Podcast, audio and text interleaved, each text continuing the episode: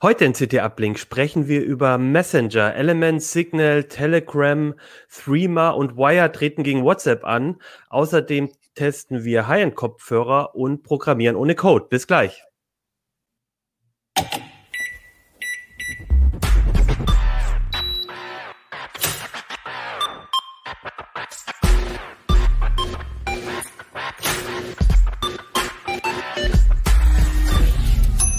Uplink.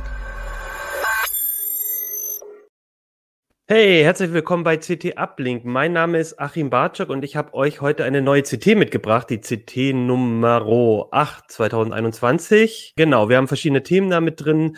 Äh, unter anderem ähm, haben wir einen Messenger-Test gemacht und darüber reden wir jetzt gleich auch. Ähm, davor gibt's aber erstmal Werbung. Dell Technologies Berater bieten komplette technische Lösungen, die auf Ihre sich entwickelnden Anforderungen und Budgets zugeschnitten sind Unsere Berater verstehen Ihre geschäftlichen IT-Herausforderungen und beraten Sie bei der Auswahl der richtigen Lösung, Produkte und Dienstleistungen. Von der Sicherheit der Infrastruktur bis zur Steigerung der Produktivität. Dell Technologies End-to-End-Lösungen entlasten die IT mit Fachwissen und maßgeschneiderten Optionen. Infos unter dell.de slash kmu-beratung. Ja, sehr schön. Ich habe heute wieder drei Gäste dabei für die drei Themen. Und vielleicht ähm, stellt ihr euch mal reihum vor und erzählt, was für Themen ihr in CT ähm, so betreut. Wir fangen an mit Jo. Ja, hallo, ich bin Jo Barger aus dem äh, Internet- und Software-Ressort, äh, äh, wie alle beiden anderen Gäste auch. Und ich äh, beschäftige mich heute mit Low-Code. Low-Code, genau. Das gucken wir uns genauer gleich noch, noch mal genauer an, was das genau heißt. Dann haben wir Silvester. Ja, hallo. Ähm, ich bin aus dem gleichen Ressort. Ähm, ich mache auch verschiedene Sachen, äh, ein bisschen Sicherheit, ein bisschen digitale Souveränität, Datenschutz, solche Dinge und ähm, habe diesmal an dem Messenger-Test mitgewirkt. Sehr schön. Und dann haben wir noch Hartmut. Genau, ich komme auch aus dem gleichen Ressort. Äh, wir kümmern uns übrigens auch um Datenschutz, aber heute geht's um edle Kopfhörer. Ich betreue auch das Feld um Pro Audio sehr stark im Heft. Und ja, habe mal in die teuren Kopfhörer reingehört. Und Hartmut, es geht tatsächlich auch heute ein bisschen um Datenschutz, nämlich bei Silvesters Thema, nämlich den Messengern. Und ich würde vorschlagen, dass wir auch damit anfangen, Silvester. Du hast gemeinsam mit ein paar Kollegen nochmal ähm, dir, glaube, sechs Messenger ein bisschen genauer angeguckt, auf Sicherheit überprüft, Datenschutz, aber auch Funktionalität. Ähm, und ähm, eingangs wäre so die Frage für mich, wir haben jetzt schon öfters über Messenger gesprochen, auch in, wir hatten eine ganze Sendung auch nochmal zu, äh, zu dem Thema bei, bei ähm, CT Uplink. Ähm, hat sich da jetzt nochmal einiges getan, dass das jetzt nochmal für euch nochmal so ein spannendes Thema war, ähm, so einen Test aufzumachen in CT? Ähm, also es gab jetzt da keine äh, sozusagen großen Veränderungen in den letzten zwei Monaten oder so. Ähm, wir haben halt gemerkt, auch über den letzten Uplink, den wir hatten, der war ja, also da ging es eigentlich nur um das Thema Messenger-Verschlüsselung und wir haben da nicht explizit irgendwelche Lösungen verglichen, ähm, dass da viel Interesse und Bedarf da ist, dass man die einfach mal explizit gegeneinander stellt und schaut, wie sie sich so unterscheiden und halt nicht nur auf dem Sicherheitsaspekt, sondern eben auch in der Funktionalität, weil es ja niemandem nützt, wenn er einen Messenger hat, der total sicher ist, aber man kann ihn nicht hernehmen, weil da niemand ist, mit dem man reden kann. Ne? Ähm, genau, und deswegen haben wir halt auch geguckt, was wir so ein Feedback bekommen haben, welche Messenger die Leute sehr gerne getestet hätten. Äh, haben auch so ein bisschen gefiltert. Also wir wollten zum Beispiel nur Sachen testen, die unter Android und unter iOS laufen. Ähm, und haben dann eben ein Testfeld von äh, WhatsApp und fünf Alternativen zusammengestellt ähm, von dem wir glauben, dass es ganz gut abdeckt, was die meisten Leute so hernehmen oder was für die meisten Leute zumindest in Frage kommt. Ja, und ihr habt äh, zum einen Signal und Telegram auch dabei gehabt. Das waren ja, glaube ich, auch die, wo wir in CT Uplink schon auch ein bisschen ausführlicher geredet haben. Dann Threema auch, was, glaube ich, hier in Deutschland auch viele benutzen. Und äh, Wire und Element. Ähm, vielleicht kannst du einmal kurz so einen Überblick geben, also sind, wie, wie verbreitet die sind und ähm, ob so vielleicht schon mal so ein bisschen, was so die größten Unterschiede zwischen denen sind. Ja, klar. Ähm, also ich meine, WhatsApp ist natürlich der verbreitetste Messenger. Ähm, auf Platz zwei wird dann Telegram folgen. Ähm, Telegram ist eigentlich eine Ausnahme, weil wir gesagt haben, wir wollen Sachen testen, die sind mindestens so sicher wie WhatsApp. Und die Verschlüsselung von WhatsApp ist ja gar nicht verkehrt. Das ist die von Signal. Ähm, wir haben Telegram Tor und Telegram macht es nicht. Telegram nutzt ein eigenes äh, Ende-zu-Ende-Verschlüsselungssystem und vor allem ist es meistens aus. Ähm, also man muss einen speziellen, sicheren, so nennen sie das, privaten Chat äh, starten, ähm, um dann mit einer Person eben Ende-zu-Ende verschlüsselt reden zu können auf Telegram. In Gruppen kann Telegram gar keine Ende-zu-Ende-Verschlüsselung. Und deswegen wäre das eigentlich kein Kandidat für den Vergleichstest, aber der Messenger wird immer als WhatsApp-Alternative gehandelt und der kommt halt andauernd auf. Äh, wir merken es auch, dass unsere Leser den viel hernehmen oder da viele Fragen haben. Und weil er eben äh, ja eigentlich immer als, als sichere WhatsApp-Alternative behandelt wird, haben wir beschlossen, okay, wir nehmen ihn in den Test mit dazu. Ähm, Signal ist natürlich auch drin. Das ist ja sowas, äh, quasi der Goldstandard. Also die haben viel von der Verschlüsselung, die jetzt auch andere Messenger einsetzen, hat Signal eingeführt, hat sich ausgedacht. Ähm, wir haben uns auch die Metadatenvermeidung äh, angesehen, da ist Signal auch ganz vorne mit dabei. Und es ist wahrscheinlich auch der nächstgrößere Messenger. Ähm, ja, weltweit wahrscheinlich. In Deutschland könnte es sein, dass es nicht ganz so aussieht. Threema ist auch eben hier recht bekannt und beliebt, kommt aus der Schweiz. Zumindest hat es den Firmensitz in der Schweiz. Ähm, benutzt auch eine eigene Verschlüsselung ähm, und ähm, kostet Geld. Das ist äh, ein Ausnahmekriterium. Die meisten anderen haben eine Gratis-Version für Privatleute. Ähm, dann, was hatten wir noch? Genau, Wire haben wir noch dabei, ähm, kommt auch aus der Schweiz, ähm, ist ähnlich gestrickt, auch recht sicher und ist aber, wie würde ich sagen, weniger verbreitet als Streamer, aber wird immer wieder halt erwähnt als Option, haben wir also deswegen den Test reingenommen.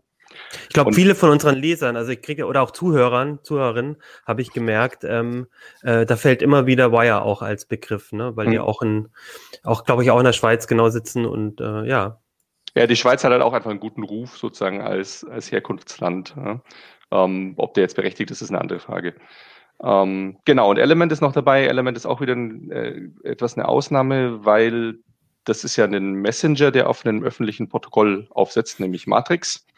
Ähm, und prinzipiell kann man auch beliebige andere Matrix-Clients hernehmen. Wir haben uns halt Element rausgepickt, weil es der verbreitetste ist ähm, und weil der eben auch für Android und iOS zur Verfügung steht. Aber viel von dem, was man dann halt testet, hängt auch von dem Matrix-Server ab, den man benutzt. Also anders als die anderen Systeme, das sind so zentralisierte Monolithen. Ähm, also der Signal Messenger benutzt natürlich den Signal Server und der Wire Messenger benutzt die Wire Server und so.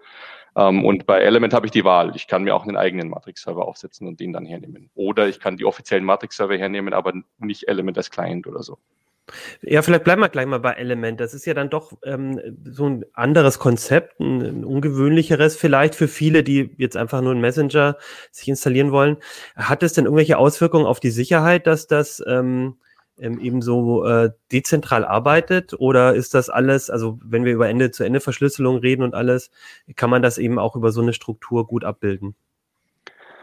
Ähm, also es ist ja nicht wirklich dezentral. Ich meine, es gibt dezentrale Messenger, die funktionieren wirklich nach so einem Peer-to-Peer-Prinzip, äh, dass halt mein Handy direkt mit deinem Handy redet und da irgendwie Nachrichten mhm. austauscht. Ähm, Matrix ist ein föderierendes Protokoll, das heißt, da gibt Server, ähm, aber es kann halt mehr als einen Server geben und die kooperieren. Man kann sich das vorstellen wie bei E-Mails. Also ich habe jetzt hier einen, wir haben einen E-Mail-Server bei Heise und vielleicht hast du privat einen bei Google, ich weiß es nicht.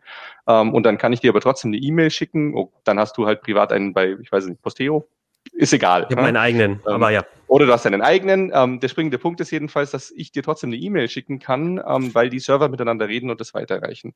Und so ist eben auch das Matrix-Protokoll aufgesetzt. Ähm, ich kann damit einen Datenschutz erreichen, wenn ich mir einen eigenen Server aufsetze und halt mit Leuten rede, die dann auch die, auf diesem Server äh, angemeldet sind.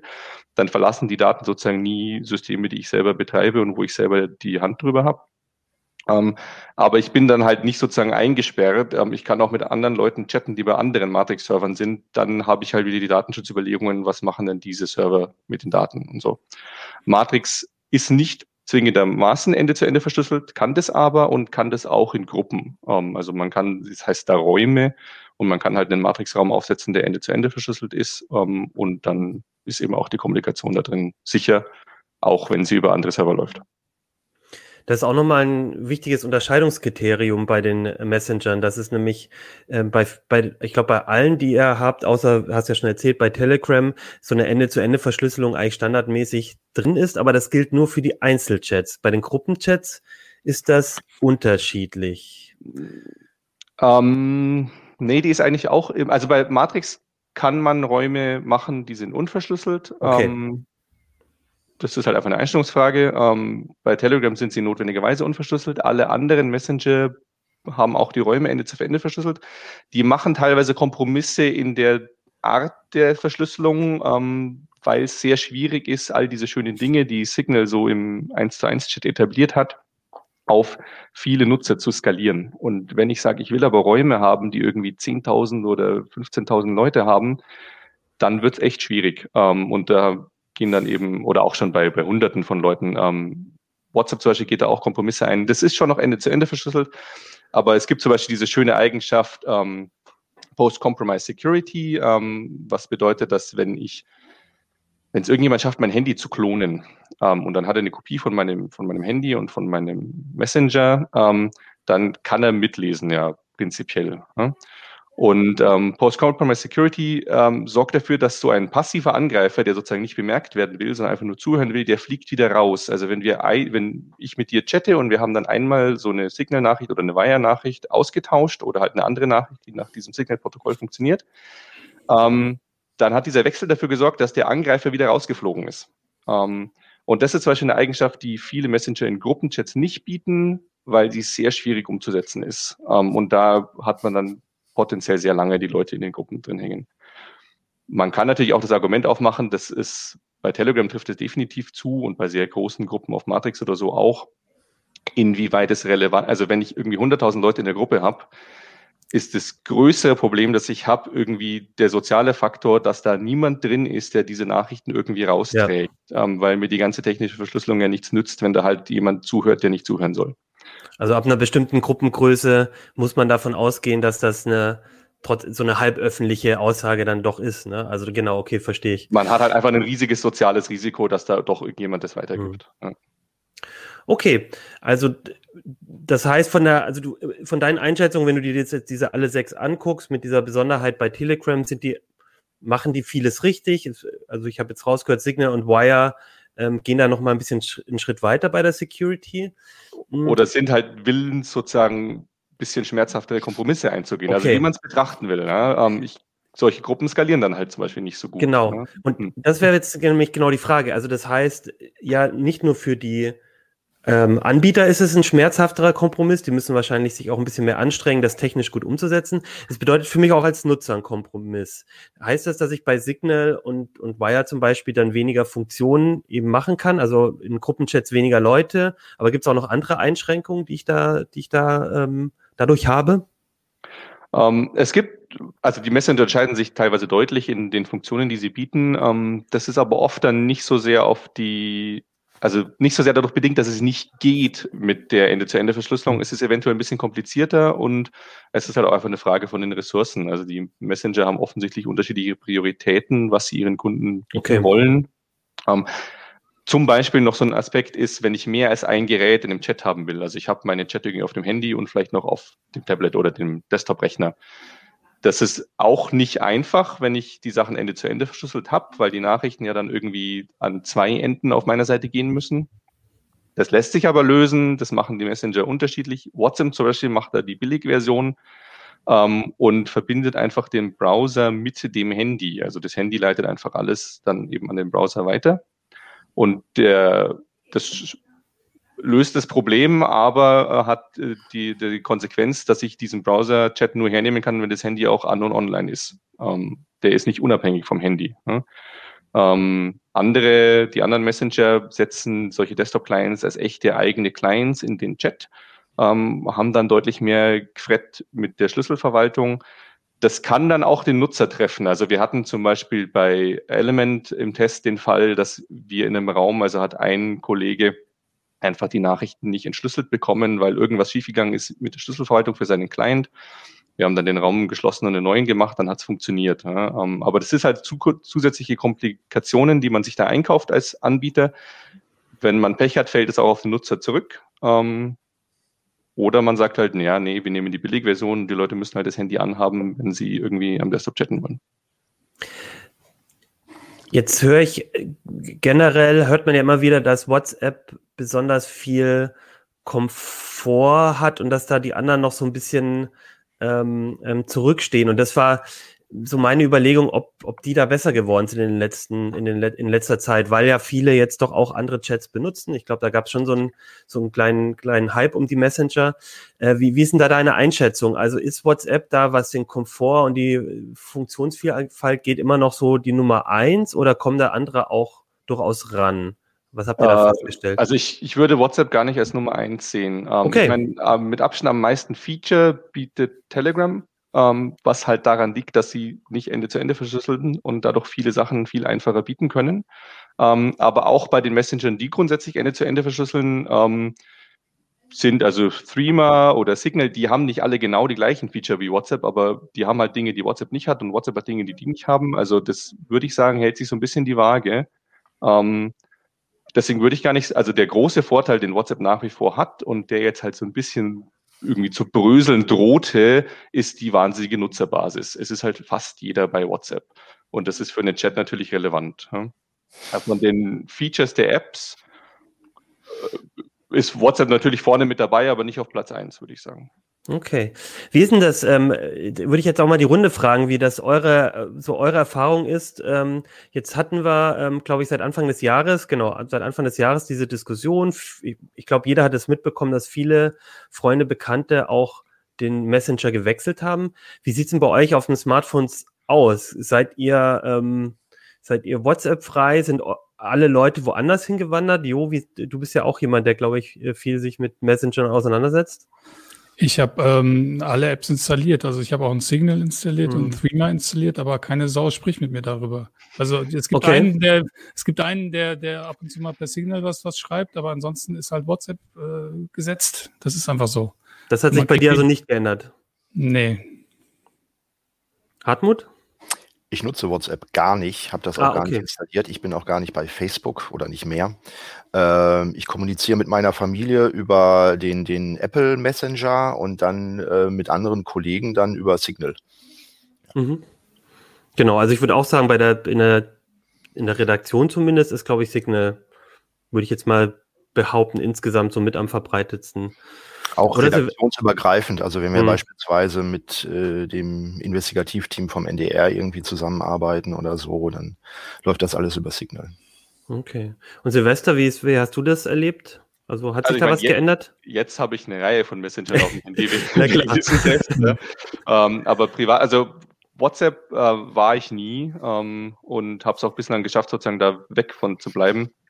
Mein Hauptmessenger privat ist Signal. Ähm, ich habe ein paar Freunde, die auf Conversations äh, schwören. Ähm, das ist ein Messenger für das XMPP. Ähm, Mhm. äh, Protokoll. Das ist im Prinzip so ähnlich, also die Funktion unterscheidet sich, aber es ist halt auch so ein föderierendes Protokoll wie Matrix ähm, und Element. Wir haben es nicht im Chat, weil es Conversations zum Beispiel nur für Android gibt, äh, nicht im Chat, nicht im Test, Im Test. Weil es Conversations nur für Android gibt ähm, und wir auch das Gefühl hatten, dass die Leute momentan zumindest ihren Fokus sehr viel mehr auf Matrix setzen. Das Matrix ist halt ein neu entwickeltes Protokoll. Äh, an XMPP wurde diese Ende-zu-Ende-Verschlüsselung so angeflanscht und viele Clients unterstützen die nicht gescheit und so. Das ist frickeliger. Ja, ich habe, also ich habe auch gerade überlegt, bei mir ist es tatsächlich so, dass ich schon ein paar Leute auch wegbekommen habe von, von WhatsApp oder ne, da haben wir, äh, hat man auch, hat man das richtig gemerkt. Aber es gibt schon immer noch so ein paar kleine, kleine Enklaven, also zum Beispiel, das habe ich glaube ich auch schon mal erzählt, meine, äh, ich habe Familie in Amerika und ähm, bei denen ist WhatsApp auch interessanterweise eben so hauptsächlich verbreitet unter Facebook Messenger, den es ja auch noch ähm, gibt. Und ähm, da habe ich jetzt, ähm, da bearbeite ich aber noch dran. Ja, ganz spannend. Also ich habe auch das Gefühl, ähm, also jetzt nochmal in der CT, diesen, diesen Schwerpunkt kann man nochmal gucken, was, was die anderen so können und vielleicht nochmal so einen Versuch starten. Es gab auch einen Kollegen, der Stefan Portek hat ja auch so ein bisschen geschrieben, wie man mit seinen seine Nachrichten zumindest archivieren kann, wenn man jetzt von WhatsApp weggeht. Ähm, als letztes vielleicht noch, Silvester, du hast ja auch noch mal dir das Thema Metadaten angeguckt. Also wir reden ja, wir haben jetzt viel darüber geredet, wie sind die, ähm, die, die Nachrichten selber verschlüsselt, aber ein wichtiger, ein wichtiges Datum, ein wichtiger, äh, wichtige Information stecken natürlich auch in den Metadaten. Wer spricht mit wem? Ähm, wer spricht wann mit wem? Ähm, Gibt es da auch große Unterschiede zwischen den Messengern? Worauf kann ich da achten, wenn ich mir einen Messenger aussuche? Ähm, ja, also da, ich würde sagen, da gibt es sogar die relevantesten Unterschiede mittlerweile, weil eben zumindest die Messenger, die wir getestet haben, aber das sind ja auch die verbreiteten obligatorisch, fast obligatorisch Ende zu Ende verschlüsseln. Ne?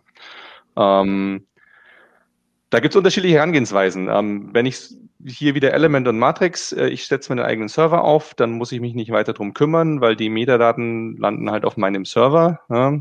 Schwierig wird es dann, wenn ich mit Leuten rede, die halt mit einem anderen Server nutzen, dann landen die Metadaten doch auch wieder da, aber das ist zumindest äh, eine Möglichkeit, die Metadaten zu reduzieren. Ähm, es gibt den Weg, den äh, Threema ganz explizit geht. Die benutzen ja nur so anonyme IDs, um Leute zu identifizieren. Da hat er dann die halt Telefonnummer halt gar nicht hinterlegt, sozusagen. Also man kann die da hinterlegen, aber ja. wenn man diesen Vorteil haben will, dann sollte man das natürlich lassen. Ja? Ähm, und dann weiß halt ein zum Beispiel Streamer nur, dass halt irgendwie die ID X mit der ID Y kommuniziert, aber kann dann nur schwierig zuordnen, wer das ist. Ähm, aber es gibt Methoden, das zuzuordnen. Ähm, und ähm, also der, der dritte Weg, der von, von Signal beschritten wird, ist sozusagen möglichst zu verhindern, dass der Messenger-Betreiber diese Information überhaupt kriegt. Ähm, das ist möglich, ähm, weitgehend. Um die Basteleien daran gehen auch immer noch weiter, aber Signal hat zum Beispiel ein System umgesetzt, das funktioniert im Prinzip so wie, wie Briefe, auf denen man die Absenderadresse weglässt. Ähm, die werden dann zugestellt. Also wenn ich dir schreibe, dann klickst du die Nachricht, aber der Signal-Server weiß nicht, dass die von mir kam weil ich die sozusagen, ohne mich zu identifizieren, da abgegeben habe und gesagt habe, das ist eine Nachricht für Achim. Ähm, und dadurch ist halt dann irgendwie nicht klar, wer hier mit wem redet. Und dann ähm, erst der Empfänger kriegt das dann quasi, wenn er entschlüsselt.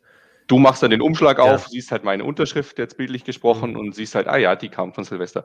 Ähm, das ist auch ein Punkt. Ähm, also man handelt sich damit eventuell ein Spam-Problem ein, weil man nicht mehr kontrollieren kann, ob nicht irgendjemand wie ihre Nachrichten versendet. Ähm, ich versuche ein bisschen in einem Artikel zu erklären, wie Signal das angeht ähm, und warum halt das alles nicht so einfach ist, aber es geht. Ja?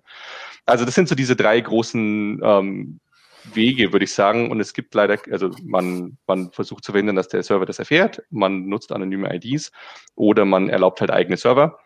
Und es gibt leider keinen Messenger, der irgendwie alle drei Sachen kombinieren würde und einem erlauben würde, alle drei Dinge herzunehmen. Ja? Ähm, es gibt allerdings Entwicklungen. Also ich kann natürlich bei sowas wie Wire oder ähm, Matrix, wo ich mir eigene Namen, also Usernames geben kann, kann ich natürlich das machen wie bei Threema und mir einfach einen vollkommen nichtssagenden Namen zulegen. Ähm, Signal will auch einführen, dass es solche Usernames gibt, aber wie die dann genau aussehen, wird man sehen müssen. Ne? Ähm, und da, aber, ja. Und dann ist man ja fast auch davon abhängig, dass dann das seine Kontakte auch machen, weil wenn ich sag mal, wenn alle anderen Kontakte äh, mit mit ihrem richtigen Namen da drin sind, dann kann man wahrscheinlich über Social Engineering oder genau gucken, wahrscheinlich trotzdem irgendwie herleiten, wer dann des, der eine fehlende ist. Also dann muss man, glaube ich, auch das gut gemeinsam äh, ja. machen, denke ich. Ja. Ähm, man kann das sogar mit entsprechend Aufwand, auch wenn fast niemand da irgendwie. Also oft reicht es halt, wenn man, man, man sieht ja so ein Netzwerk von IDs, die miteinander reden und wenn man dann eine oder zwei identifizieren kann, reicht es möglicherweise. Der Aufwand steigt halt teilweise ja, schon enorm. Ne? Ähm, ja, genau. Also diese, so die, die optimale Lösung gibt es aktuell in der Richtung noch nicht, aber die Messenger arbeiten daran auf unterschiedlichen Wegen und ähm, man kommt schon recht weit. Okay. Ja, dann äh, danke ich dir, Silvester. Ich würde sagen, ähm, für den Rest könnt ihr gerne ins Heft gucken. Da gibt es einen ausführlichen Test, da gibt es ähm, eben nochmal die ausführliche Erklärung, wie diese Metadaten, ähm, wie, die, wie die Messenger das unterschiedlich handhaben. Und äh, wie gesagt, auch so ein paar Tipps, wie man, wenn man von WhatsApp weg möchte, wie man seine Daten irgendwie archiviert und alles. Also fand ich nochmal eine ganz spannende Zusammenfassung, sehr ausführlicher Blick darauf. Und da wäre als letztes auch meine Frage an die Zuhörer, Zuhörerinnen. Ähm, wir haben ja schon mal darüber gesprochen, auch in, in CT Uplink, wie so die Verteilung ist. Daraus ergaben sich ja auch so ein bisschen die Test, ähm, äh, die Testkandidaten. Aber vielleicht, das würde mich nochmal interessieren, hat sich eigentlich bei euch was geändert seit, ähm, seit Anfang des Jahres? Also nehmt ihr wahr, dass, also konntet ihr weg von WhatsApp oder sind mehr Leute bei euch in den, in den anderen Messenger? Welche, welcher ist jetzt gerade so der Favorit? Das würde mich auf jeden Fall interessieren. Schreibt uns an uplink.ct.de oder kommentiert auf YouTube oder auf Heise. Schön, dann danke Silvester und ich würde sagen, Hartmut, wir reden mal über High-End Kopfhörer. Ja, gerne. Was willst du wissen? Naja, wir sind jetzt, wir kommen jetzt von den äh, meistens 0 Euro Messengern zu einer Geräteklasse, wo man ja doch ein bisschen mehr ausgeben muss. In eurem Testfeld habt ihr Kopfhörer ab 1400 Euro euch mhm. angeschaut, wenn ich es richtig gesehen habe. Und da wäre natürlich meine erste Frage, ähm, für wen ist denn das was? Also das ist doch wahrscheinlich nur was für Musikmacher, oder? Nee, eigentlich nicht, aber du sprichst da schon ein gutes Problem an, was die ganze Kopfhörerbranche hat, weil die Preisrange bei Kopfhörern, das fängt so bei fünf Euro bei den ganzen Billigteilen an und hört dann irgendwo bei 5000 Euro aus. Das heißt, wir haben drei Größenordnungen irgendwie dazwischen. Das hat kaum eine andere Technikklasse. Und äh, das Zweite ist, dass bei Kopfhörern du im Unterschied zu Monitoren beispielsweise nicht draufschreiben kannst, so das ist jetzt äh, Full HD, das ist 4K, das ist 8K, das ist 16K. Also diese Marketing-Vehikel, äh, die es jedem sofort in einem Fernsehwerbespot in fünf Sekunden klar machen, dass das irgendwie eine ganz andere Technikstufe ist, gibt's bei Kopfhörern nicht, sondern du musst dir den äh, äh, kannst auch nicht irgendwie auf der IFA dann äh, durch die Showrooms oder Mediamarkt laufen und dann sagen, oh, das sieht ja geil aus, den möchte ich mir irgendwie kaufen, dafür gebe ich so viel Geld aus. Sondern beim Kopfhörer musst du reinhören und du musst auch vergleichen. Also wenn ich mir einen Kopfhörer isoliert an einem Tag anhöre und ich habe kein Vergleichsmaß, dann, äh, weil das Gehör ist ja sehr äh, labil, sage ich jetzt mal, ja, dann ist es sehr schwierig, da ähm, zu sagen, boah, dieser Kopfhörer, der klingt irgendwie auf einer Skala von eins bis zehn, der ist bei einer acht und der ist bei einer sieben oder irgendwie so. Sondern ich muss immer die Sachen vergleichen. Und ähm, das heißt, in, wenn wir das Ganze messen, ähm, wir haben einmal einen Messkopf, wo wir dann auch Frequenzkurven kriegen, aber da ein Kopfhörer ja auch immer mit dem Kopf des Trägers reagiert, äh, muss man dann trotzdem da noch reinhören, weil da ist der Klang dann schon wieder anders. Also das Messsystem beeinflusst das Ergebnis sehr, sehr stark, ja, und muss man dann äh, interpretieren. Aber um auf deine Frage zurückzukommen, in der Preisklasse um, ähm, ich sage jetzt mal anderthalbtausend bis zweitausend Euro, das entspricht quasi dann so eine Art 4K-Monitor und sonst, wenn wir so die Preisklasse haben, die viele Leute dann vielleicht schon denken, oh, das ist aber ein richtig guter Kopfhörer, so zwei bis 300 Euro. Das wäre dann sowas wie, wenn ich eine DVD mir angucke. Das heißt, in den höheren Preisklassen habe ich äh, präzisere Bauteile, die eben halt Details aus der Musik sehr viel stärker hervorkitzeln können und die ich dann mehr erkennen kann, wie als wenn ich eben halt jetzt auf einen äh, Spitzenmonitor mit einer sehr hohen Auflösung gucken würde. Also sprich für einen jemand, der viel Musik hört und, und da genau drauf hören will, für den wäre das durchaus auch was. Also, ne? also Genau, zum einen äh, Leute, die eben halt Musik sehr, sehr gerne mögen und jetzt sagen, so, äh, da in der Aufnahme, da möchte ich jetzt mal neue Details entdecken. Das kann man mit den äh, hochwertigen Kopfhörern. Und zum Zweiten natürlich auch in der Musikproduktion, weil wenn ich das in einem Raum abhöre, dann habe ich zwar die tolle Räumlichkeit von den Lautsprechern, aber ich höre im Wesentlichen den Raum. Und wenn der Raum äh, jetzt normale Größe hat, dann habe ich da im Bassbereich habe ich immer Probleme. Und ich brauche irgendwie was, was sozusagen, wie ich Musik abhören kann, was mich vom Raum entkoppelt.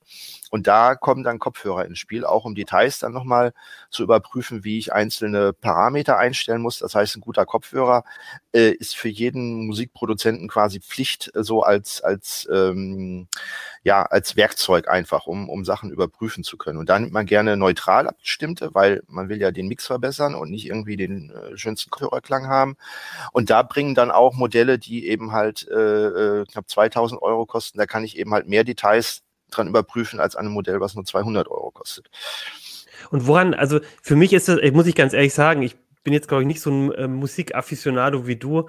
Äh, ich, für mich klingt das manchmal auch so ein bisschen wie Voodoo. Also ich höre mir, du hast es ja vorhin auch gesagt, ich höre mir mit zwei Kopfhörern Musik an und bilde mir dann vielleicht ein, dass einer besser mhm. ist, ja, so wie wenn man bei einer Weinprobe zwei Weine probiert und dann sagt aber dir irgendeiner, oh nee, das war doch der andere, der teurer ist. Also wie erkenne ich denn auch als äh, Laie, wenn ich mir jetzt ähm, so einen Kopfhörer irgendwo mal zwei, drei ausprobiere, welcher besser ist?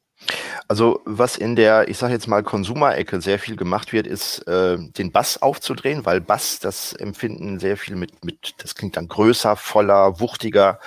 Und das machen sehr viele Hersteller, dass sie den Bass dann überbetonen. Aber häufig, da sollten sie mal, ähm, äh, wenn man drauf achtet, so eine Kickdrum in so einem Track. Ja, Ob das nur so ein fluffiges Wuff irgendwie ist, also was irgendwie dröhnt, oder ob ich genau den Anschlag und den Ausklang, ob ich den genau definiert überprüfen kann. Das macht zum Beispiel einen guten Kopfhörer aus. Oder ähm, wenn äh, ein Sänger mir dann irgendwie ins Ohr singt, äh, wie weit ist der von meinem Ohr entfernt? Ja, also manchmal ist es sehr nah oder manchmal schaffen es Kopfhörer dann eben halt, äh, dass ich mir vorstellen kann, okay, der ist jetzt deutlich weiter weg. Oder dann in den, in den Höhen, wenn es darum geht, dass ähm, so, so, so äh, äh, Hi-Hats oder Becken dann angeschlagen werden. Ähm, äh, da tut's dann bei einigen billigen Kopfhörern, tut's dann weh, das wirkt dann so stechend und bei den guten wird das eben halt auch sehr fein aufgelöst äh, und hört sich sehr natürlich an. Ähm, und also wir haben festgestellt, ähm, bei den fünf Test-Kopfhörern, äh, die äh, in der, in der Preisklasse um 1500 bis 1800 Euro waren, dass die sehr viel besser auflösen als unser Standardmodell, mit dem wir immer vergleichen für 300 Euro. Ähm, und dann haben wir auch mal, wir waren bei ähm, Sennheiser, die äh, sind hier ja auch in der Nähe von Hannover, in der Wiedemark haben die äh, ihr, ihr ähm, Zentrum und da haben sie einen Kopfhörer, für den verlangen sie 60.000 Euro. Der ist in so einem okay. äh, schwarz äh, lackierten Tresorraum irgendwie eingeschlossen. Es ist also nicht besonders bequem, dieser Vorführungsraum, muss ich sagen. Aber sie haben uns immerhin erlaubt, äh, das Ganze auch durchzumessen und mit anderen Kopfhörern zu vergleichen. Und das machen, glaube ich, die wenigsten, die, äh, ne, die sagen, Geld ist komplett egal, hier gib mir einfach den teuersten Kopfhörer, den, den es gibt. Ähm, wir haben den durchgemessen, die Graphen kann man auch im Heft dann schön sehen. Ähm, und was mir da auffiel, ist eben halt, dass diese Modelle, die wir jetzt haben, hier zum Beispiel vom chinesischen Hersteller, ähm, HiFi-Man heißen die, kennen wahrscheinlich relativ wenige. Und äh, die haben dann auch nicht den normalen dynamischen Wandler, also wo eine Spule dann äh, von einem Magneten angeregt wird und dann eine Membran sondern es sind Magnetostaten. Also hier sind so Magnetstäbe drin und dann schwingt dazwischen eine, eine Membran. Und die sind normalerweise sind die Dinger sehr, sehr schwer und mächtig und HiFi-Man hat es geschafft. Also der hier lässt sich sehr, sehr bequem tragen.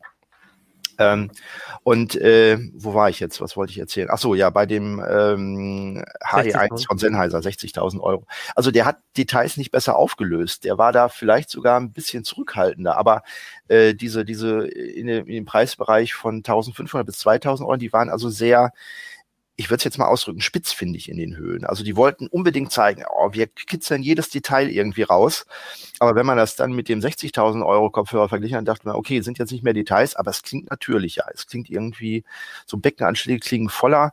Ähm, dafür würde ich jetzt nicht das, weiß ich nicht, 20-fache des Preises ausgeben. Ja, aber ich würde jetzt sagen, gut, wenn er jetzt äh, 50 ähm, Prozent mehr kostet oder so, dann könnte man schon drüber nachdenken. So ist der Preis so gewählt, dass ich nicht drüber nachdenke, äh, was auch einen Vorteil hat. So, ja, äh. du, du hast gesagt, ähm, du hast jetzt HiFi-Man als ähm, Marke gesagt. Ich fand ehrlich mhm. gesagt auch die anderen Kopfhörer, die Marken sagten mir alle nichts so genau, richtig. Also hier ist das so ein Spezialmarkt oder woran liegt das? Hier haben wir noch ne? einen äh, von Fostex, so, ne? Äh, die kommen aus Japan. Ähm, äh, es sind Marken, äh, habe ich auch mit einem, einem äh, äh, Vertreter da gesprochen. Also es gibt einmal den Markt, äh, ich sag mal, der, der High-End-Enthusiasten, die dann auch armdicke Stromkabel und sowas haben. Das, da fängt dann auch Voodoo an irgendwie. Und äh, da gehen einige Hersteller sehr gerne drauf, weil da gibt's unheimlich hohe Margen.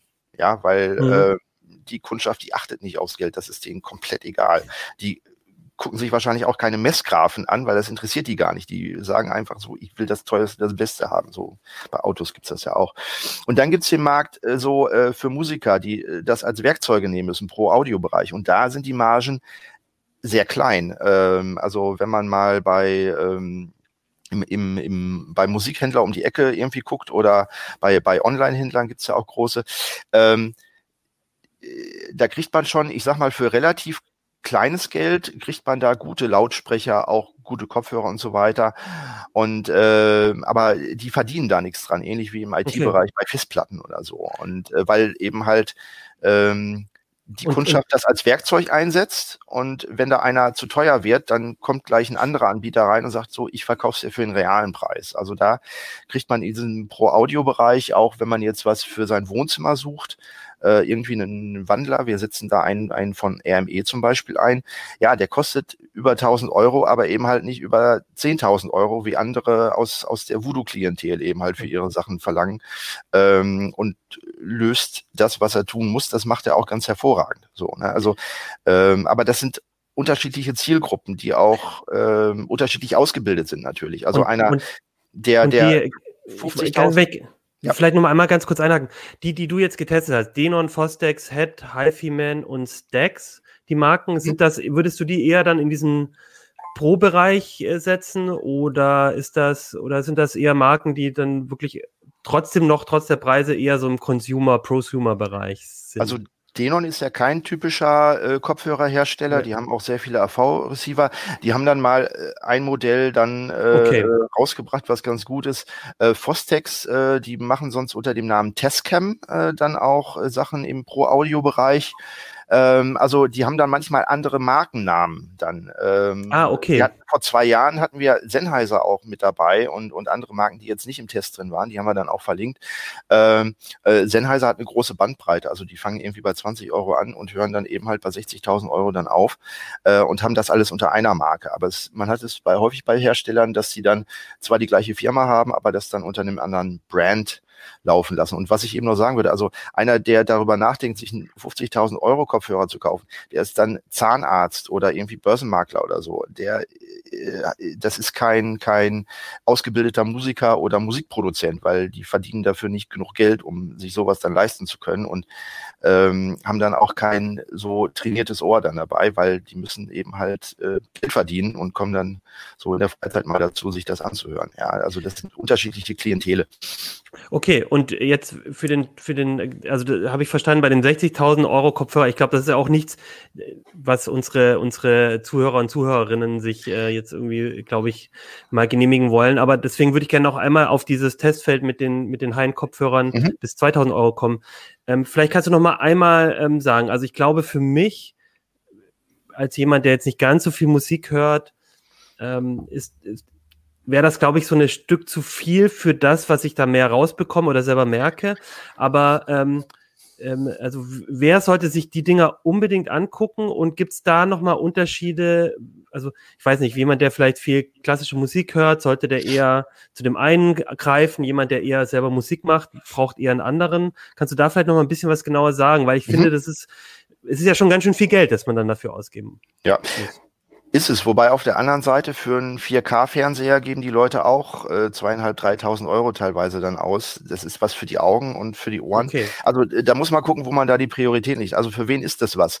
Ähm, ich denke, es ist was für Leute, die ähm, ja Musik auch zu Hause produzieren äh, und keine vernünftige Abhörmöglichkeiten da haben, weil sie das irgendwie in ihrem Schlafzimmer, äh, Arbeitszimmer oder so machen und da die Akustik nicht richtig abmachen können. Da ist es ähm, schon eine lohnenswerte Investition. Äh, sollte man darauf achten, dass eben halt der Frequenzgang möglichst neutral ist oder man sollte wissen beim Kopfhörer, welche Bereiche er stärker betont.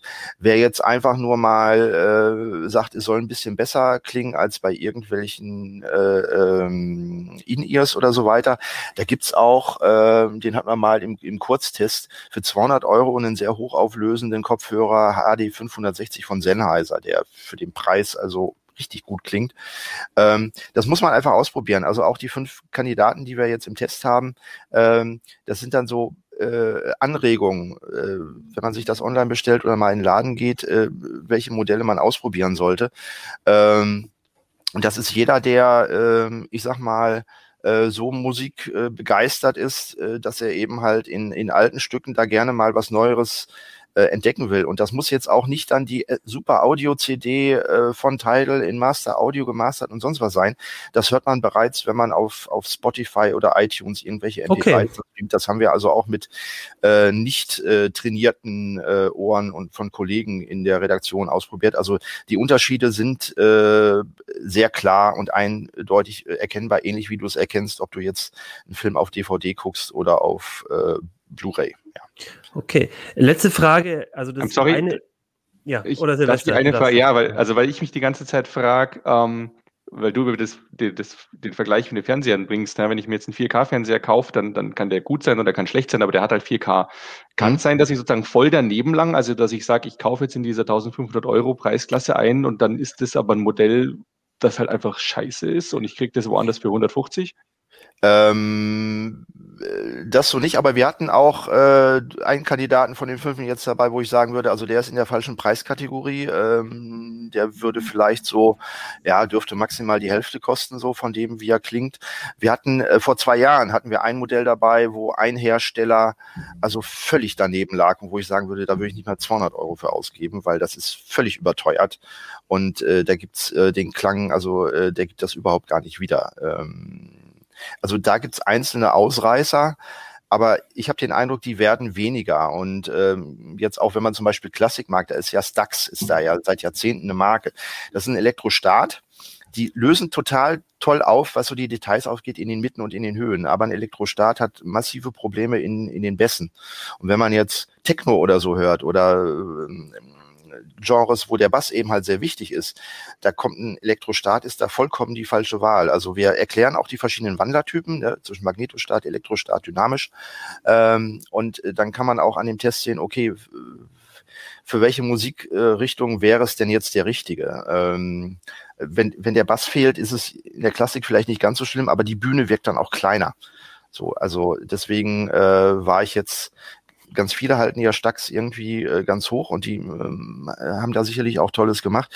Aber äh, sie sind nicht mehr die Besten und da haben andere tatsächlich ähm, aufgeholt. Also gerade im, im, bei den Magnetostaten, die können den Bassbereich sehr linear, sehr präzise abbilden. Und da hattet ihr auch den, der HiFi-Man ist einer. Ein HiFi-Man ist einer davon, ja. äh, Magnetostat. Äh, und äh, ja, Fostex, äh, die machen das mit äh, einer dynamischen Technik. Die haben eben halt sehr starke Magneten, ähm, auch äh, sehr, sehr gute Spulen. Früher war es ja so, dass diese hohe Auflösung immer sehr äh, Spulen mit dünn gewickeltem Draht irgendwie benötigte. Die hatten dann wieder einen hohen Widerstand, brauchten spezielle Verstärker. Ähm, das ist heute auch nicht mehr so. Also ganz viele haben äh, eine sehr geringe Impedanz, die dann auch mit kleinen oder äh, eingebauten äh, Verstärkern betrieben werden können. Im Mobilbereich ähm, da fehlt dann einigen dann noch so der Wirkungsgrad. Also dann äh, ist es dann doch für unterwegs wäre es ein bisschen leise. Was heißt, ähm, genau, was heißt für dich Mobilbereich? Also jetzt, wenn ich ans Smartphone dann anschließe. Okay. Ja. Und äh, also Stax braucht, da muss das Signal muss irgendwie auf 500, äh, 600 Volt dann hochgepitcht werden. Da brauche ich dann auch einen speziellen Verstärker. Das macht das Ganze dann auch im, im Einsatz, wenn ich jetzt im Studio arbeite, dann ähm, das ist nicht so prickelnd, weil da muss ich den Kopfhörer an verschiedene Geräte mit dann mal anschließen können. Das kann ich mit einem Elektrostarten von Stax jetzt nicht machen. Und äh, da muss ich also auch drauf achten, fällt das dann, dann schon raus. Ja. Muss ich dann auch darauf achten, dass ich äh, also es kann sein, dann kaufe ich mir einen Kopfhörer und brauche aber noch ähm, den richtigen ähm, Verstärker. Verstärker dazu ja. und dann kostet er natürlich auch nochmal was. Ähm, ich wollte jetzt nochmal als letztes was fragen, weil wir haben jetzt vor allem über die Klangqualität und so geredet. Ähm, sind die dann, äh, das ist ja immer nur eine Sache. Also wenn ich jetzt Musik höre und so, dann soll der auch gut sitzen, bequem sein. Hm. Ähm, kann ich, dass ich den vielleicht auch unterwegs ganz gut dabei haben kann. Gab es da noch große Unterschiede? Weil das ist natürlich super ärgerlich, wenn ich irgendwie 1500 Euro ausgebe und dann aber die ganze Zeit das Gefühl ja. habe, ich habe irgendwie so einen so einen Helm auf dem Kopf. Also die meisten äh, in der hohen Preisklasse, die auch am angenehmsten über lange Zeit zu tragen sind, das sind offene, ohrumschließende äh, Kopfhörer. Das heißt, da sollte ich im ruhigen Raum sein, wo ich auch niemanden anders störe. Ähm, wenn das Ganze geschlossen wird, dann äh, ähm, wird es schwieriger, so in den Höhen die, die Luftigkeit dann äh, abzubilden. Haben wir auch einen Kandidaten mit dabei und äh, alle bis auf einer, äh, der Magnetostat ist oder, oder eine spezielle Form des Magnetostaten, der extrem schwer ist und da habe ich nach einer halben Stunde Kopfschmerzen gekriegt. Ähm, Darf ich kurz fragen, welcher das war? Das so war der von, das war der von Head. Also der wiegt das Doppelte von den anderen okay. und hat auch einen extrem hohen Anpressdruck und da würde ich sagen, äh, nee, ergonomisch ist das nicht mehr. Bei den okay. anderen, das war eigentlich ähm, relativ gut. So, ähm, man muss jetzt auch sagen, wir haben in der CT Bewertungskriterien zwischen zwei Minuszeichen bis zwei Pluszeichen. Und da können wir natürlich nicht die äh, Bandbreite von Kopfhörern, die fünf Euro kosten, bis 5000 Euro können wir da abbilden. Das heißt, diese Wertungen, die da im Heft zu lesen sind, die beziehen sich auf diese Geräteklasse der okay. Edelkopfhörer. Ja, ähm, aber vielleicht nochmal ein ganz wichtiger Hinweis, weil ich glaube, dass, ähm, wie gesagt, wie du sagst, man, man hört kurz rein, findet den Ton gut. Ähm, es ist halt dann am Ende auch eine, eine Komfortgeschichte und wenn so ein Kopfhörer doppelt so schwer ist wie ein anderer, dann kann das langfristig, gerade wenn du sagst, als Musiker, da, da, da sitzt der ja vielleicht auch mal ein paar Stunden auf dem, auf dem Kopf. Das sollte ich schon auch drauf achten. Okay, ich hoffe, ich, also mir raucht ein bisschen der Kopf, muss ich sagen, Hartmut. Du bist ein super Experte und das ist die High-End-Klasse. Ähm, ich, ich, ich, finde es super spannend, wie viele Details da drin sind. Und ich würde sagen, dann ähm, reicht es aber jetzt auch erstmal, um den Leuten einen Tipp zu geben, ähm, denke, worauf man drauf achten kann. Im Heft ist es nochmal gut erklärt. Da hast du auch so ein bisschen die verschiedenen Techniken nochmal erklärt, wie das, ähm, genau. was, was das sich ausmacht. Mit, mit Dennis Und, Schirmacher zusammen, also wir haben das gemeinsam dann hm. auch gemacht. Äh, nicht, dass da jetzt nur eine persönliche Färbung hm. da reinkommt. So. Okay. Äh, genau, und dann würde ich sagen, guckt euch das an. Ich glaube, für mich, ich muss es zugeben, ist es, ich, ich, ich finde es super spannend, nochmal vielleicht 200, 300 Euro zu investieren. Da komme ich nochmal auf dich zu. Aber Kannst diese Preisklasse ist schon ganz schön ähm, herb. Aber du hast mich zum Nachdenken angeregt, weil es stimmt natürlich. Ne? Für andere, für Sehen, fürs Visuelle, da gebe ich gerne mal ein bisschen mehr aus. Mhm. Und dann spare ich bei den Kopfhörern eigentlich schade. Ja. Genau. Hör da gerne mal rein und ähm, ja. Okay, super. Dankeschön. Dann kommen wir jetzt von den Hardware-Themen, die wir, ähm, äh, von dem Software-Thema und dem Hardware-Thema zu einem, ja, ich weiß gar nicht, wie man das nennt, zum Programmierthema. Es, wir haben aufs Heft geschrieben, Jo, Programmieren ohne Code. Das klingt ja erstmal widersprüchlich. Vielleicht kannst du mal auflösen, was, was dieser Begriff eigentlich bedeutet. Naja, es geht um Low-Code oder um No-Code. Ne? Das sind jetzt erstmal zwei, zwei ja, Marketing-Aufkleber, die man auf, auf, Produkte draufklebt. Und das Versprechen ist halt, ähm, ich habe hier etwas, wo du etwas mit machen kannst, wofür du sonst einen Programmierer bräuchtest. Oder an Programmierer gerichtet, du hast wesentlich weniger Aufwand. Das ist halt so das Versprechen von Low-Code und No-Code. Das Ganze war uns schon in den letzten Jahren immer mehr untergekommen, dieser Begriff. Auch, äh, also wir haben schon etliche Produkte getestet im Heft, äh, die, die auch als Low-Code äh, verkauft werden, ohne das explizit zu erwähnen. Und jetzt haben wir mal gesagt, okay, wir gucken uns das, das mal genauer an, das ganze Gebiet, um uns da mal einen, einen Überblick zu verschaffen. Und das heißt, ich, ich, ich tue etwas, was ich sonst vielleicht mit einer Programmiersprache machen würde, aber krieg so eine vereinfachte Form, wo ich dann nicht vielleicht selber den Code schreiben muss, sondern quasi noch so eine, eine zusätzliche Schicht dazwischen ist, die mir das quasi erleichtert, solche ähm, Sachen zu automatisieren zum Beispiel. Genau. Also es kann etwas sein, was, was sehr programmiernah ist oder so, also was, was eine Programmierung, äh, Umgebung darstellt, wie, wie ich sie halt auch, ähm, was weiß ich, mit C hätte. Das ist so das obere Ende. Es geht aber ganz unten los bei ganz einfachen Automatisierungen. Also wir hatten ja zum Beispiel schon mal If This That im Heft, äh, vielleicht erinnern sich die eine, der eine oder die andere. Da geht es darum halt, ähm, ähm, ganz einfach regelbasiert äh, von einem bestimmten Auslöser ausgelöst eine bestimmte andere Sache zu machen. Und dabei kann man dann halt verschiedene Dienste miteinander verknüpfen. Zum Beispiel, wenn auf Twitter äh, ein Posting erscheint mit einem bestimmten Hashtag, dann äh, poste das auch quer auf unserem Facebook-Account oder speichere es in der Excel-Tabelle. Ja, also so ein, so ein Dienst wie If This Then That hat ganz viele Konnektoren zu anderen Diensten, auch zu Internet of uh, Things äh, Diensten. Also kann zum Beispiel halt, wenn, wenn ein bestimmtes äh, Hashtag äh, kommt, auf Twitter auch eine Lampe angehen lassen oder den Staubsauger, was auch, auch wenn das keinen Sinn macht, aber es geht grundsätzlich.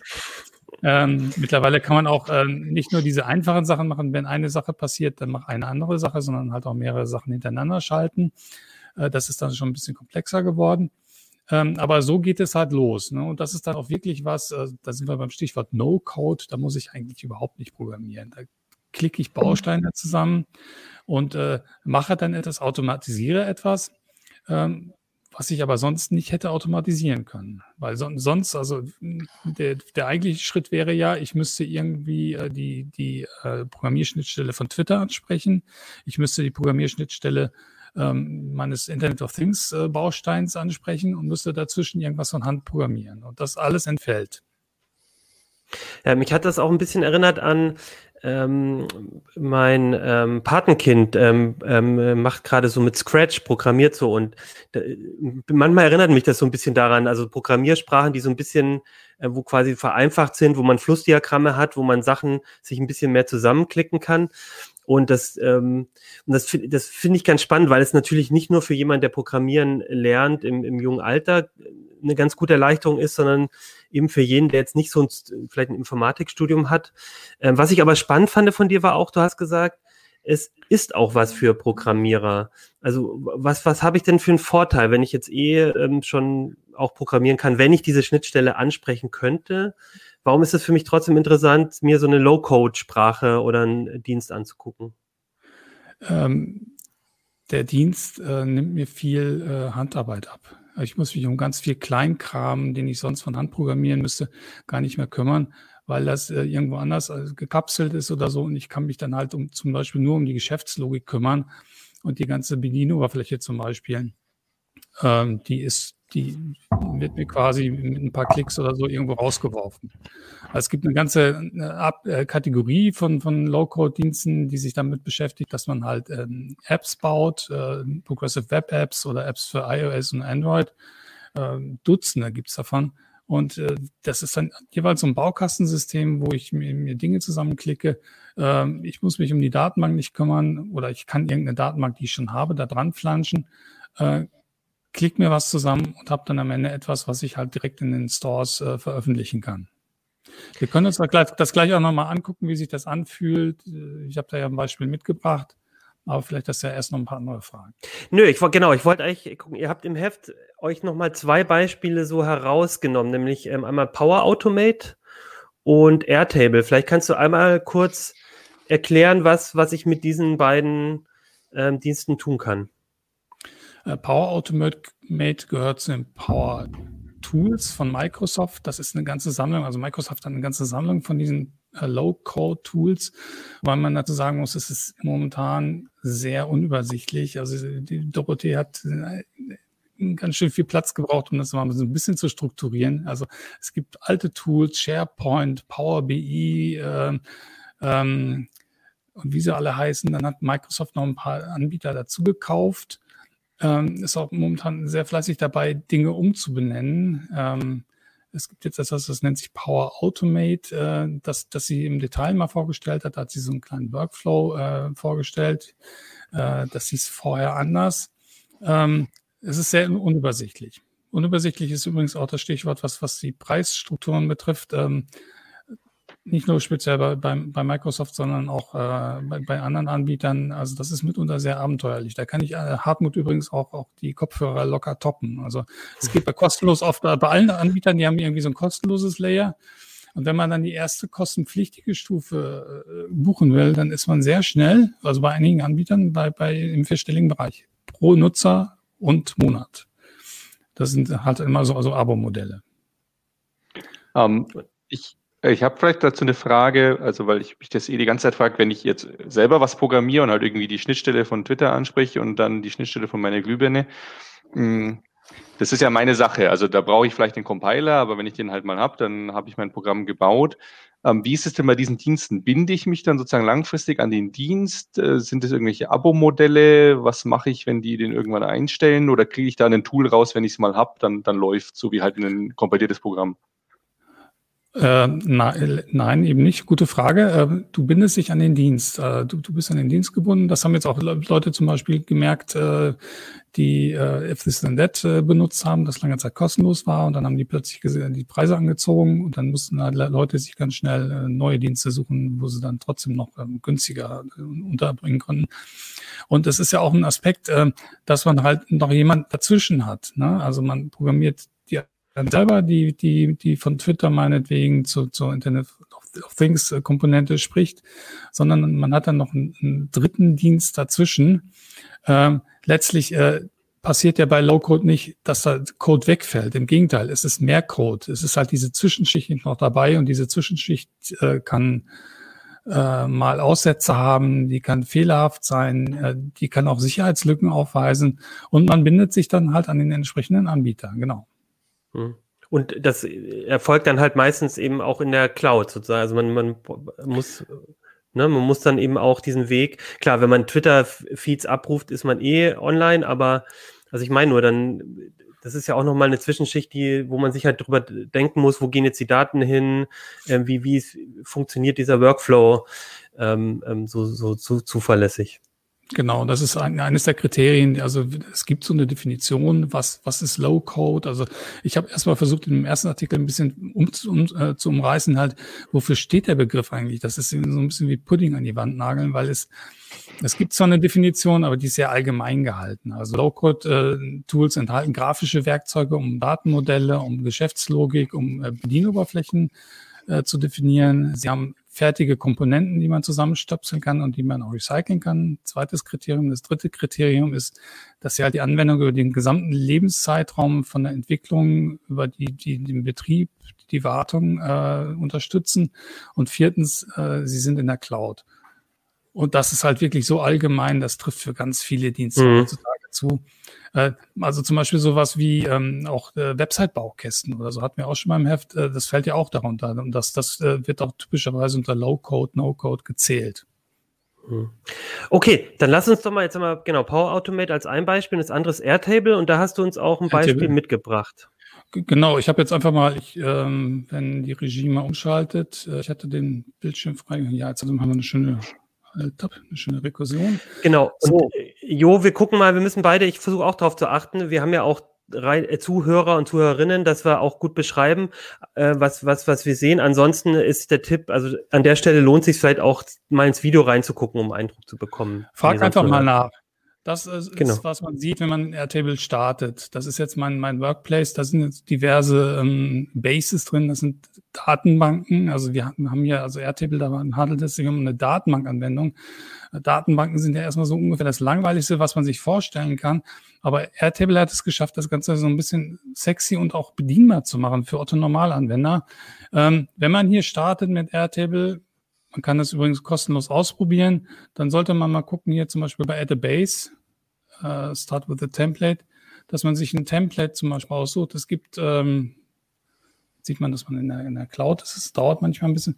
Es gibt ähm, Dutzende, Hunderte, glaube ich, Templates, mit denen man starten kann, also Beispielanwendungen, äh, wo man sich bedienen kann. Da kann man sich was rauspicken. Das ist vielleicht auch einer der Gründe, warum dieser Dienst so beliebt ist. Ähm, ich habe mir mal hier diese Marketing Campaign Tracking äh, rausgesucht als Beispiel. Wenn man das Ding startet, sieht es erstmal aus wie so eine Excel-Tabelle. Ne? Also ja, erstmal ja. relativ unspektakulär. Man kann hier so ein bisschen durchscrollen. Die erste Zeile wird festgehalten. Das kann man mit Excel aber auch machen. Äh, wir haben hier verschiedene Tabellen. Also wir haben hier nicht nur die Campaigns, wir haben hier die Adsets und Creative. Hier sieht man aber gleich schon eine Besonderheit ähm, nämlich wir haben hier so ein Feld, das nennt sich Attachments. Da kann man direkt Bilder reinwerfen und man sieht die direkt in der, in der Datenbank als, als Vorschau. Also für diverse andere PDFs, zum Beispiel diverse andere Dokumente, zeigt es auch direkt eine Vorschau. Man sieht also direkt, was man in der Datenbank hat. Das ist schon mal eine schöne Sache, die anders ist. Aber was auch besonders ist, ich gehe mal zum Campaigns, äh, zur Campaigns-Tabelle wieder zurück. So, äh, das sind die Sichten. Ich habe hier eine komplette Sicht dieser Tabelle, die ist jetzt nicht besonders groß, aber ich kann sie mir auch komplett anders anordnen lassen, äh, nämlich zum Beispiel nach Status gruppiert. Na, das ist ganz, ganz schön. Und das Schöne ist halt, wie einfach es ist, sowas selber zu machen. Ich äh, sage hier einfach, ich möchte einen neuen New, äh, View bauen, dann kriege ich das mal so vorgegeben. Und wenn ich jetzt zum Beispiel einen Filter bauen will, äh, und hier draufklicke, ich werde halt immer geführt. Das heißt, ich, ich kann hier eigentlich nichts Falsches eingeben. Ich muss keine, keine äh, Abfragesprache lernen, ich muss keine Syntax lernen, sondern ähm, das, dieses Tool führt mich und sagt mir hier, also welches Feld, auf welches Feld willst du denn filtern? Sagen wir mal Status. Äh, dann kriege ich dann alle möglichen Optionen angeboten. Okay, ich möchte alle, äh, die jetzt gerade completed sind. Und zack, habe ich schon den fertigen, äh, die fertige View. Die ist jetzt hier in meiner View-Ansicht drin und ich kann sie immer aufrufen, wenn ich sie brauche. Und abgesehen von diesen ähm, Tabellen-Views gibt es halt auch andere View-Typen, zum Beispiel äh, die Kalenderansicht. Wenn ich halt, hallo, wenn ich ähm, ein Kalenderfeld, ein Datumsfeld habe in der Tabelle, ähm, zeigt es mir automatisch dann halt, äh, hier, das ist jetzt das Kalenderfeld des Starts dieser, dieser Aktion, zeigt es mir automatisch äh, die, die Einträge nach, nach Kalender sortiert an. Wenn ich vergessen haben sollte, für bestimmte Felder ein Datum einzugeben, zeigt es mir die auch an. Ne? Das ist jetzt hier nicht der Fall, aber hier könnte ich das dann schnell nachtragen. Eine andere jetzt Ansicht. Sieht das, jetzt sieht das alles noch, noch sehr stark so nach einem Online-Excel aus. Also wie kriege ich, also da, wahrscheinlich kann ich ja jetzt auch Daten irgendwie automatisch einfügen oder also wo. Ich habe zum Beispiel. Wie komme ich jetzt an die APIs ran zum Beispiel? Hm? Ja, ich habe hier zum Beispiel das, das, äh, die Ansicht Form.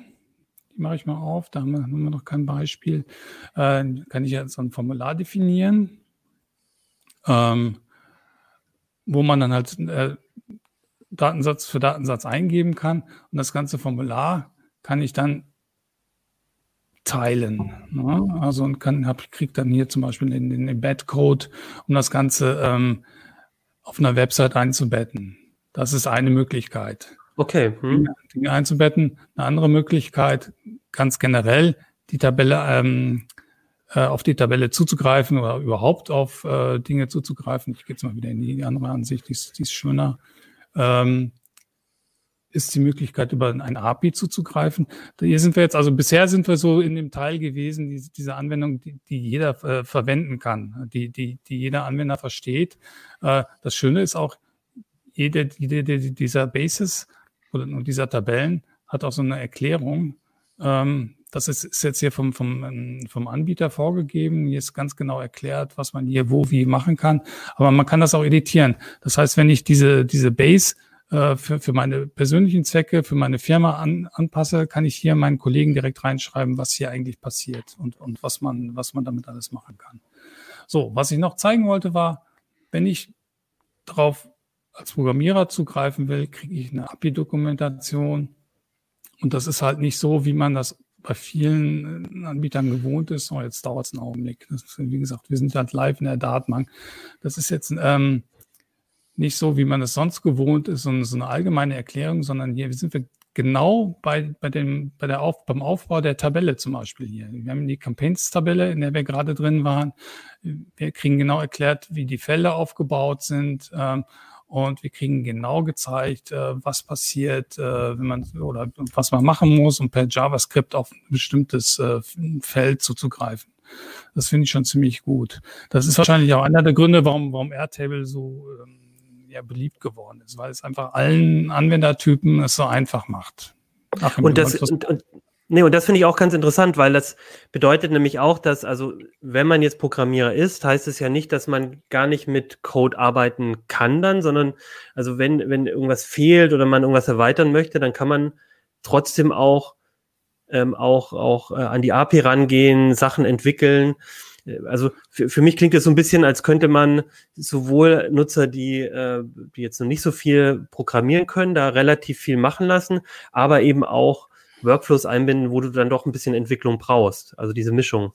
Genau. Ich habe ja auch so Automatisierung. Ne? Also das hat man noch gar nicht. Ich kann jetzt zum Beispiel eine ähm, Automatisierung, wie jetzt äh, das erwähnte If This Then That, ich kann hier einen Trigger nehmen, kann sagen, also wenn jetzt ein neuer Datensatz angelegt wird oder aktualisiert wurde im, in der Tabelle Campaigns. Äh, und der View ist egal eigentlich, All Campaigns. Dann kann ich eine Aktion hinzufügen. Aktionen können dann zum Beispiel sein, ein neuer Datensatz wird irgendwo in Airtable selber angelegt. Irgendjemand wird per Slack informiert, per, per Microsoft Teams äh, es wird irgendwas in Google Kalender eingetragen. Also ich, ich bin hier genauso in, in der Cloud verknüpft mit allen möglichen Diensten, äh, wie, wie äh, zum Beispiel in If This Then That. Also ich kann hier sehr viele Dinge anschieben. Eine Möglichkeit, das Ganze zu automatisieren. Eine andere Sache, die ich jetzt als Programmierer noch machen kann in ähm, Airtable, um jetzt vielleicht nochmal das zu zeigen, das ist äh, einmal Scripting wie gesagt, wir sind hier live, es lädt. Ne? Da kann ich zum Darf Beispiel ich jetzt kurz ja? eine Frage stellen, Jo. Ja, ähm, ähm, also man kommt hier ja ohne Code aus und hat aber unheimlich viele Variablen und Schalter, die man umsetzen kann. Was würdest du sagen, äh, wie viel Einarbeitungszeit braucht man hier gegenüber anderen Sachen, wo ich tatsächlich coden muss. Und wenn ich jetzt ein Team für ein Projekt zusammenstelle oder so, kann ich dann tatsächlich auf einen ähm, gelernten Programmierer dann verzichten und kann sich das einer dann äh, nach Feierabend irgendwie ähm, anlernen? Oder ist das eher jetzt ein Komforttool für ähm, ausgebildete Programmierer? Also ich habe ja für den Artikel mit einer Autorin zusammengearbeitet, die arbeitet in der Marketingagentur und die nutzen das so, die haben sich das selber drauf geschafft. Ähm, hängt natürlich ein bisschen vom Vorwissen ab. Also man spricht bei den Leuten, die, die solche, solche Low-Code-Tools äh, nutzen, von, von sogenannten Citizen Developers. Das sind halt Leute, die nicht ganz technikunaffin sind, aber die keine Programmierausbildung haben. Mhm. Ich denke mal, ein, zwei Tage ein bisschen damit rumspielen und dann denke ich, hat man das drauf. Dann, dann kommt man mit diesem Tool klar. Und ähm, also als Otto Normalanwender. Und ähm, als Programmierer kann man so tief einsteigen, wie man will. Hm. Dann wäre ich jetzt hier zum Beispiel wieder bei, bei dieser Sache, wo ich jetzt einfach mal spaßeshalber einen, einen, Betrag umgerechnet habe. Also die, die, die Angaben sind hier in US-Dollar. Ich hole mir über ein API den aktuellen Umrechnungskurs in Euro und, und habe halt ein neues Feld definiert, in das ich halt äh, äh, die Umrechnung halt äh, Zeile für Zeile mache. Na, und das, das hast du dann also so ein kleines Skript geschrieben dafür, das genau. Genau, das ist ein kleines Skript. Ne? Okay. Also das ist eine der Sachen. Es gibt noch viel, viel mehr, mehr Apps. Äh, da gibt es auch wieder einen eigenen Marketplace. Also es ist, ähm, man kann hier sehr, sehr kleinteilig anfangen, erstmal mit einer Tabelle und ein bisschen rumspielen, aber man entdeckt an allen Stellen noch, noch Schalterchen und Hebelchen, wo man dann weiterkommt. Aber vielleicht ist um, ähm, das jetzt auch erstmal genug so als erster Einblick. Ja. Es sei denn, ihr habt noch Fragen. Also ich, ich habe so ein bisschen eine, eine ketzerische Frage vielleicht. Also ich, ich finde es soweit ganz cool. Es sieht für mich so aus, als könnte ich damit zum Beispiel sehr schön diese Makro-Hölle vermeiden, die viele Excel-Spreadsheets äh, ereilt. Ähm, aber irgendwie erinnert es mich auch an frühe schlimme Zeiten mit Microsoft Access. Ähm, also wo es ja oft so ist, na ja, man fängt halt an, irgendwie, das ist ja nur eine Tabelle und irgendwie ein Formular mit zwei Eingabefeldern und einem Button, das machen wir jetzt in Access und dann wächst das Tool über 15 Jahre und am Ende sitzt man von so einem Ding und sagt, boah, das hätte niemals irgendwie in Access sein sollen. Ähm, ist das hier auch was, was einem droht, glaubst du, dass man da halt irgendwie dann aus diesem Tool nicht mehr wirklich rauskommt, weil man halt irgendwie so klein damit angefangen hat und eigentlich hätte man schon längst irgendwie einen gescheiten Datenbankserver aufsetzen sollen und irgendwie eine eigene Software schreiben sollen, aber nee, die Airtable ist zwar irgendwie 5 Gigabyte groß, aber sie tut ja noch. Also ähm, ich komme ja an alle Daten ran. Das Schöne ist ja, es ist, es ist zwar ähm, ein zusätzliches Ding, wo, wo erstmal alles äh, zusammenläuft, aber wenn, wenn ich die Daten da raus haben will, äh, dann habe ich ein API und kann sie mir da rausziehen. Also wenn ich irgendwo mal in so eine Wand reinlaufe, ähm, bin ich da nicht gefangen drin. Ne? Andererseits ähm, wird es an so vielen Stellen eingesetzt und ich habe noch nie gehört, dass irgendjemand jetzt bei Airtable in so, so, so, so eine Lücke reingelaufen wäre. Äh, übrigens schaffen sie es total gut, sich um so, Begriffe wie, wie Datenbanknormalisierung herumzulügen, aber es, es findet, also es, es, es gibt äh, Hilfen dazu. Also es, dieser Begriff wird nie verwendet. Ähm, aber es wird gezeigt, wie, wie man Tabellen geschickt aufteilt, zum Beispiel, wenn, wenn sie viel redundante Informationen enthalten, weil, weil sie eigentlich normalisiert gehört. Ne? So, solche Dinge. Aber also ich finde, ich finde Silvesters Einwand ganz auch trotzdem ganz spannend. Also ich glaube, man muss sich schon als Entwickler irgendwie oder als als als Unternehmen überlegen, so ne, das also mir scheint das so eine super einfacher Zugang, um schnell flexibel was, was aufzubauen. Aber ich glaube, wenn man halt sein ganzes Gesch so ein, ja, ein großes Geschäftsmodell mit sehr komplexen Sachen aufbaut, dann glaube ich, muss man sich immer noch mal überlegen, ob man, ob das dann das richtige Tool ist. Aber ich bin, ich muss sagen, ich bin schon ganz schön beeindruckt. Also ich, ich kriege ein gutes Gefühl dafür, was man damit ähm, auch, glaube ich, in wenig Zeit ganz gut machen kann. Da, ich hätte noch eine Frage, Jo, weil du gesagt hast, das ist mhm. am Anfang kostenlos. Was, was muss ich denn rechnen, wenn ich damit jetzt ein bisschen mehr mache? ähm, was, was muss ich da bezahlen? Das ist wahrscheinlich so ein, so ein Preis, so ein monatlicher Preis, den ich dann bezahlen muss, wenn ich da ein bisschen mehr machen will. Genau. Ähm, kosten, also kostenlos kann man schon ähm, 1200 äh, Zeilen äh, verwalten und, und schon eine ganze Menge machen. Wenn ich auf die, die Apps äh, zugreifen will und, und die anderen ähm, auf die Apps und, und, und, und die, die Skripte, also die Scripting-App ist ja auch eine App, äh, dann brauche ich einen Account, der kostet 20 Euro pro Monat und Nutzer. Finde okay. ich auch noch fair. Dann habe ich auch, auch mehr, mehr Datensätze, die ich speichern kann äh, und, und auch, auch mehr Automatisierung, die ich laufen lassen kann. Also es wird über diverse Dinge skaliert. Ähm, Im Zweifelsfall sollte man sich vorher mal genau in die Tabellen bei diesen Low-Code-Tools ganz generell äh, reingucken. Da gibt es sehr viele, viele kleine Dinge, ähm, die eine Rolle spielen können am Ende in der Anwendung und äh, die aber auch dann abgebildet werden in den verschiedenen Preisschemata.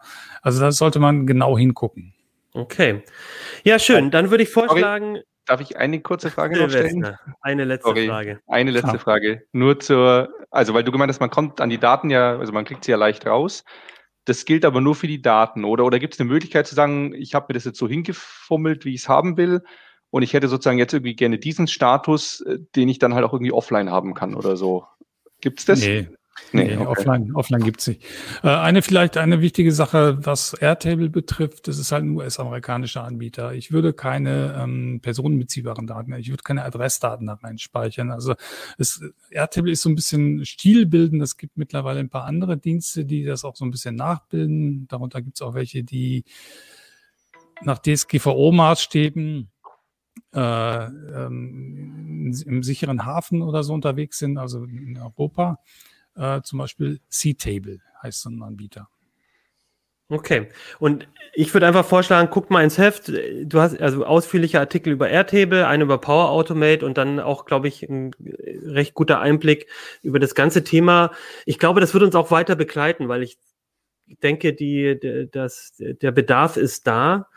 Und ähm, wir haben es ja gesehen, also man kommt eigentlich ziemlich weit mit so einer, mit so einer, mit so, mit so einer Lösung. Also ein weiterer ähm, Artikel ist ja. schon geplant zum Thema, ähm, ja, wie klicke ich mir eine App zusammen? Okay. Also jetzt habe ich genau in welchem der kommenden Hefte er kommt, aber er kommt. Alles klar, ja, dann können wir sogar bald ähm, uns Apps selber bauen, ohne, ohne groß programmieren zu können. Sehr schön. Ich würde sagen, wir haben jetzt einen super Einblick in das Heft gehabt. Äh, nächste Woche ähm, machen wir dann nochmal einen CD-Uplink zur 8. Ähm, bevor wir aber aufhören, erzähle ich euch ähm, noch ein bisschen was. Es gibt, gab ein bisschen Feedback zur Notebook-Sendung von letzter Woche. Und davor gibt es aber noch mal einen kleinen Werbeblock.